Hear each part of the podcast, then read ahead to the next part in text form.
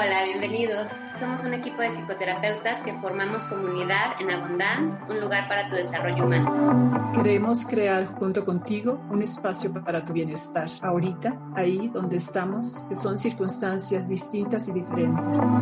También que te sientas acompañado, en confianza y contenido. Reflexionaremos sobre temas para mirar lo que no, lo que no lo que no se mira. Te invitamos a participar con nosotros, a reflexionar y mantenernos en contacto. Hagámoslo a través de las redes sociales, en YouTube, Facebook e Instagram. Bienvenida, bienvenido.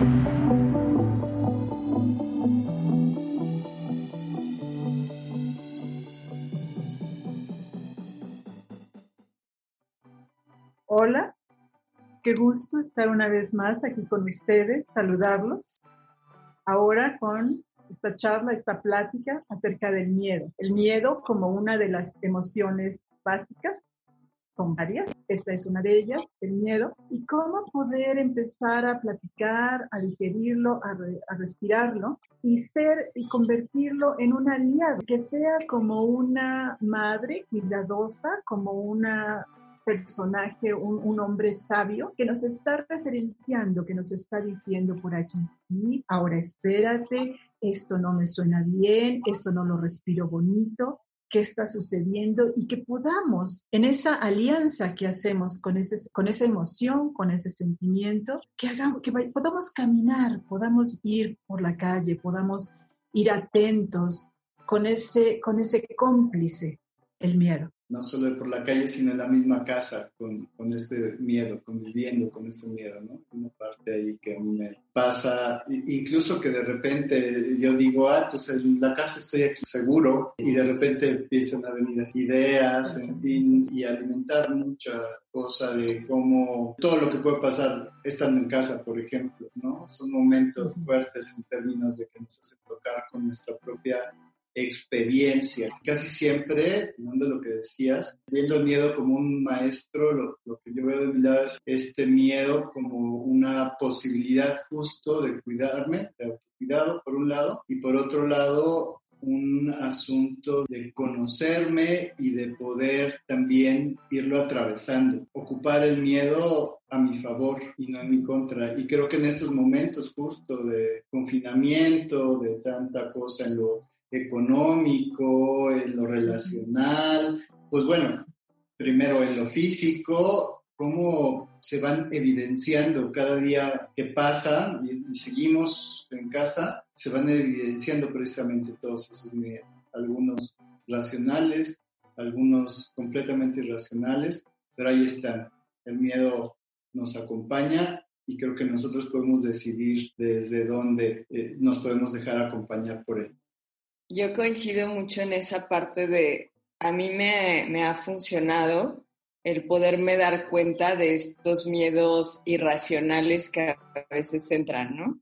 Eh, al principio me pasó de pensar que ya estaba todo contaminado y cosas así, y ya después dije, a ver, no, respiremos, eso no es real, esto es, me informé más, en ese momento me informé más solo para saber, ¿no? Cuáles eran las formas de contagio y esto, pero ya después yo dejé las noticias por completo y las redes sociales y dije, a ver, estos son miedos irracionales, esto no está, no, no es, no es así, no se maneja así. Y después lo que me ayuda mucho es crear en mí un espacio seguro, un espacio seguro, de hecho, hasta en mi propia casa, eh, decir, este espacio para mí es de seguridad, donde yo puedo a veces llorar incluso, a veces escribir sobre el miedo, a veces cantar, a veces bailar, a veces como que es mi espacio, ¿no?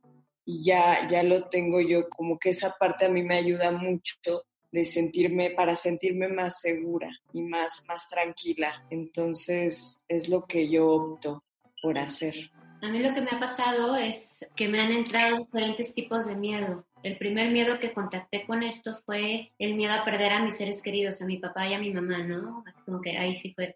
Luego me entró el miedo a contagiarme yo. Después pasé por el miedo a lo económico. Y han sido como diferentes razones que alimentan ese miedo, ¿no? Diversas cosas. Entonces a mí lo que me ha servido es ir identificando poco a poquito cuál es ahorita, ¿no? en, en cuál me estoy enfocando, si es el miedo a perder a mis seres queridos, si es el miedo económico o cuál. Y también ver de dónde lo estoy alimentando. Yo lo estaba alimentando mucho de las redes, noticias, estaba viendo cosas que no me estaban ayudando a, aterrizar.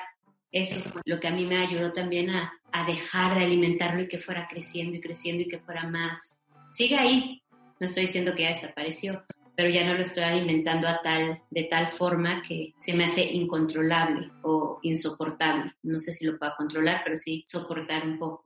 Me acuerdo del eslogan de una película de Will Smith de hace un tiempo este, que dice, el, el peligro es real, el miedo es opcional o es una opción. Eh, aunque el miedo siempre va a suceder, siempre está presente, finalmente cómo lo tomamos y cómo lo vivimos, eso puede hacer un gran cambio. Esto que estamos comentando es muy importante. Primero porque pues es natural que sintamos miedo, eh, aunque eh, hay diferentes maneras de reaccionar y de manifestar el miedo. Incluso puede haber personas que no sientan necesariamente miedo, ¿no? Creo que otra cosa importante es que hay elementos objetivos en estos momentos para experimentar miedo en los distintos grados. Puede ser que alguien solamente esté un poco como atemorizada, atemorizado, eh, con susto. Puede ser que alguien más experimente ya incluso pánico y demás. ¿Por qué?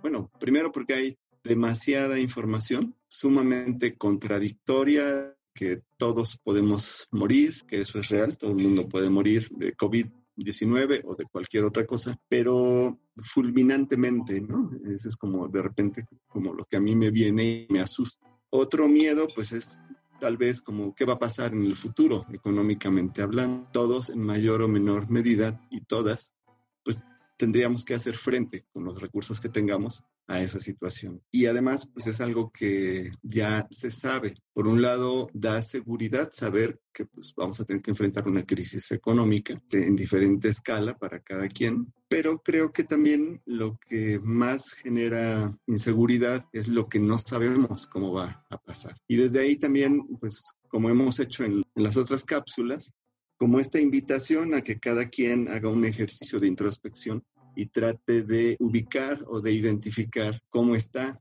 qué está sintiendo. A lo mejor necesariamente no estoy experimentando miedo o mi miedo no es igual al de Cintia o al de Edgar o al de Rochi o al de Sophie. A lo mejor hasta estoy yéndome al otro extremo de aparentar que yo no tengo miedo y yo puedo salir y no tomar ninguna precaución. Esa es otra forma. Entonces, yo creo que un primer paso importante sería que cada quien respirásemos, tratáramos de preguntarnos qué estoy sintiendo, cómo me estoy sintiendo.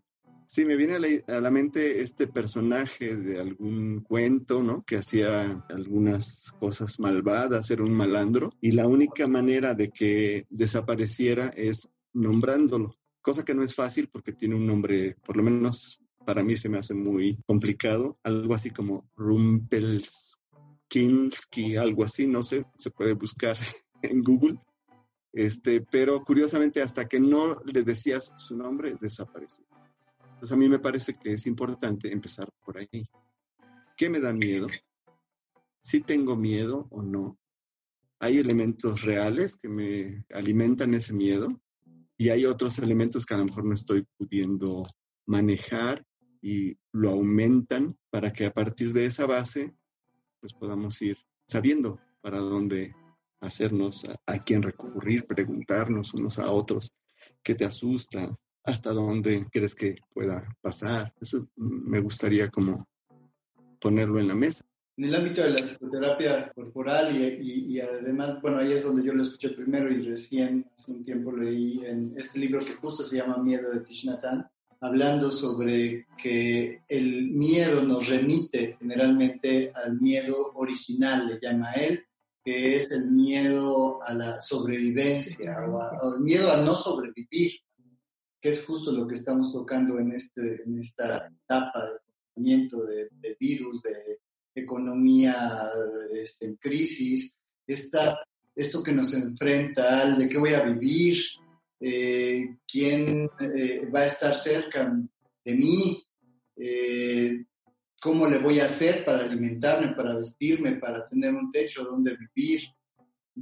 Y cómo esa parte nos remite justo a los primeros momentos del miedo, cuando recién nacimos y que éramos totalmente vulnerables al, entorno y que necesitábamos justo a alguien que nos cuidara, alguien que nos pudiera, que pudiera hacerse cargo, dijéramos de alguna manera, de nosotros. Y parte de lo que dice justo Tishnatan en ese sentido es cuando nosotros, un poco como lo que decías hace un rato, Rochi, cuando nosotros asumimos que ahora somos nosotros quienes nos podemos eh, eh, prestar ese apoyo, esa seguridad, esa contención como adultos, entonces podemos transitarlo de una mejor manera. Sí, yo también considero el miedo nos enfrenta o nos ayuda o puede ser nuestra herramienta en esa supervivencia, nos remite, por supuesto, como le estás diciendo y es la, tu palabra, nos remite a esta supervivencia. Y es lo que estamos tocando un poco, pero también lo tocamos todos los días.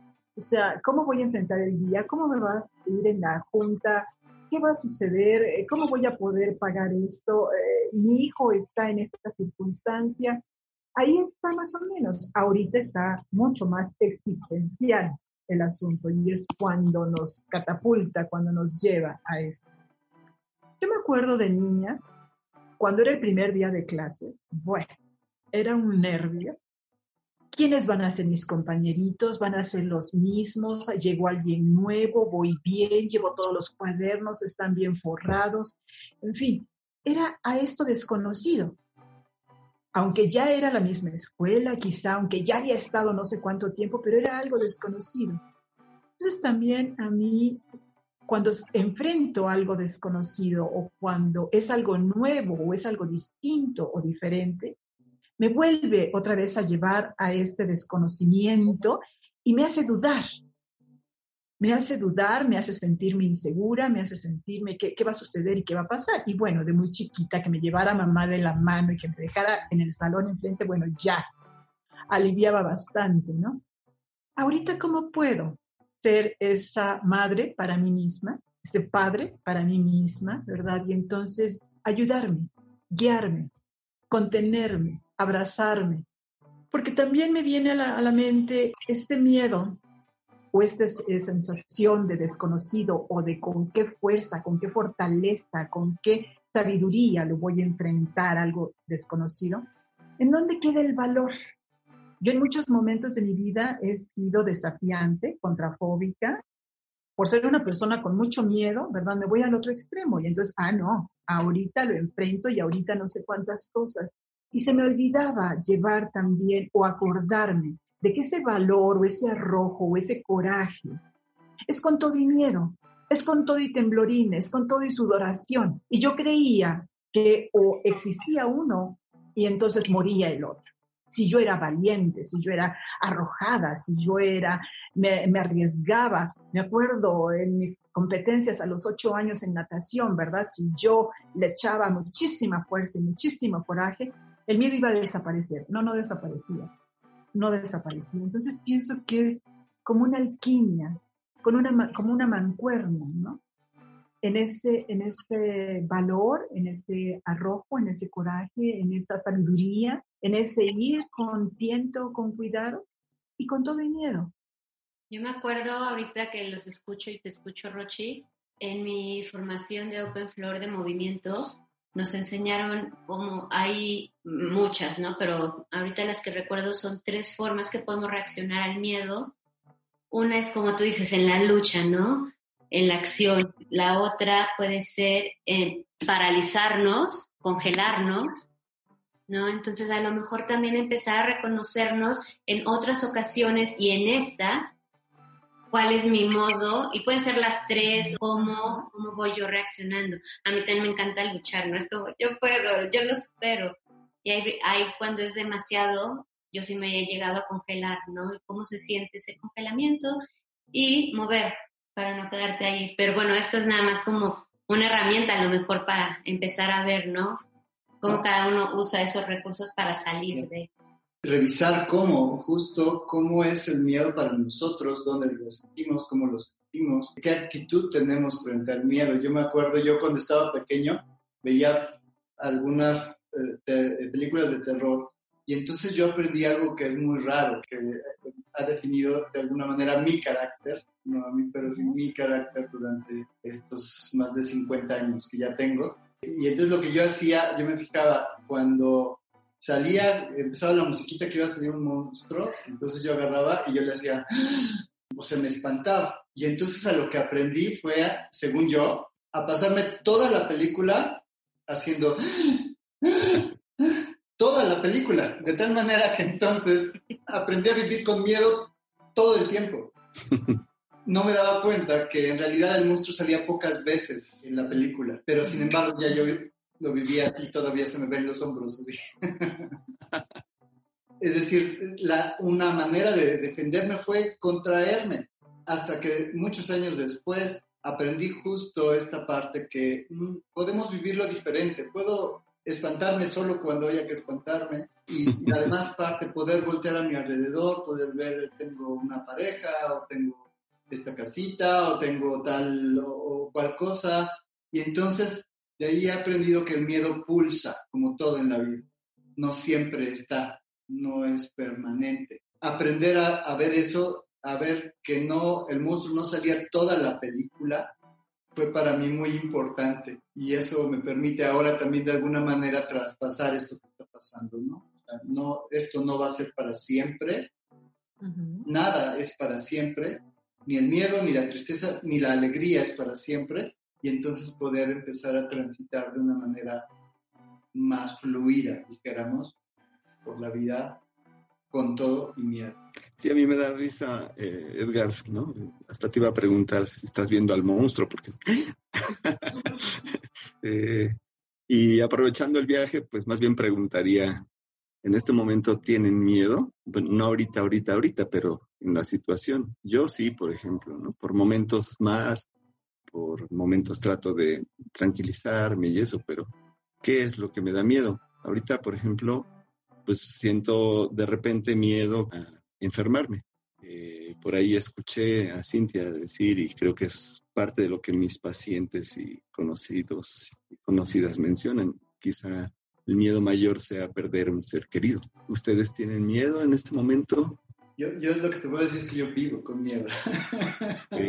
Es algo que ya estoy tan acostumbrado pero sí, evidentemente, ¿no? Una parte me doy cuenta, me da miedo mucho de dónde vamos a ir a dar, me da miedo también el presente concreto, eh, el asunto de los ingresos económicos, por ejemplo, cuando veo este proyecto de Abundance con todos ustedes y de repente digo, ay, va a alcanzar para pagar todo esto que hay que pagar. La consulta de repente se vino abajo a la mitad, entonces sí, yo, yo realmente eh, me doy cuenta que estoy con miedo. A veces no me sucede que lo tengo consciente, pero lo veo cuando no puedo dormir, cuando me da insomnio, o cuando ando, me siento ansioso, o cuando estoy obsesivamente buscando qué más hacer para, para ver cómo vamos a sacar adelante la cuestión de los ingresos. Sí, por supuesto, a mí me da mucho miedo. Sí, yo también coincido con esos miedos. A mí creo que ahorita que ya estoy más, más en casa, más, más en el retiro, ahora me da miedo salir, ¿no? Entonces yo quiero salir encapuchada de repente. Este, y digo, ya hasta me río porque, porque al principio sí me causaba mucho estrés. De hecho, empecé a estar como muy obsesiva con toda la limpieza.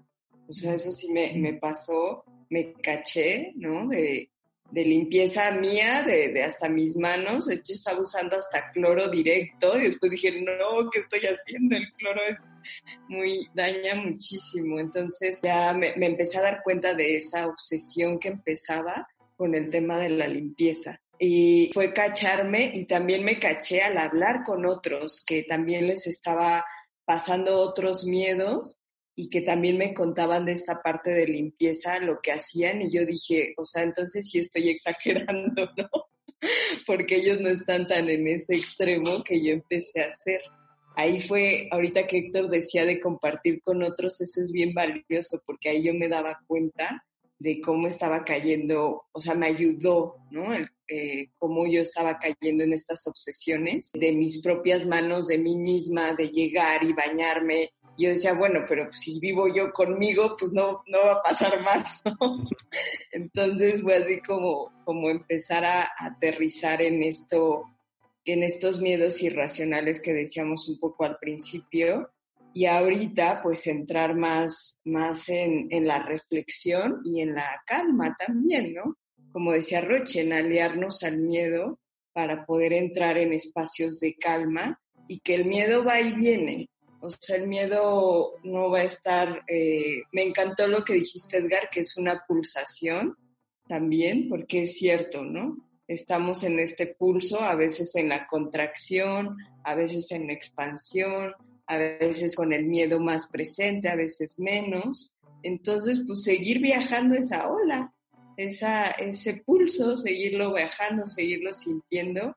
Y creo que es bien valioso ahorita que yo decía esto de, de hablar con, con, otros ayuda, aunque siempre hay que cuidar no, no irnos más allá, ¿no? Para no, el, no, hay que, creo que sí es importante no expandirlo, no hacerlo más grande, ¿no? Este miedo, pero también darnos cuenta cómo el miedo nos une.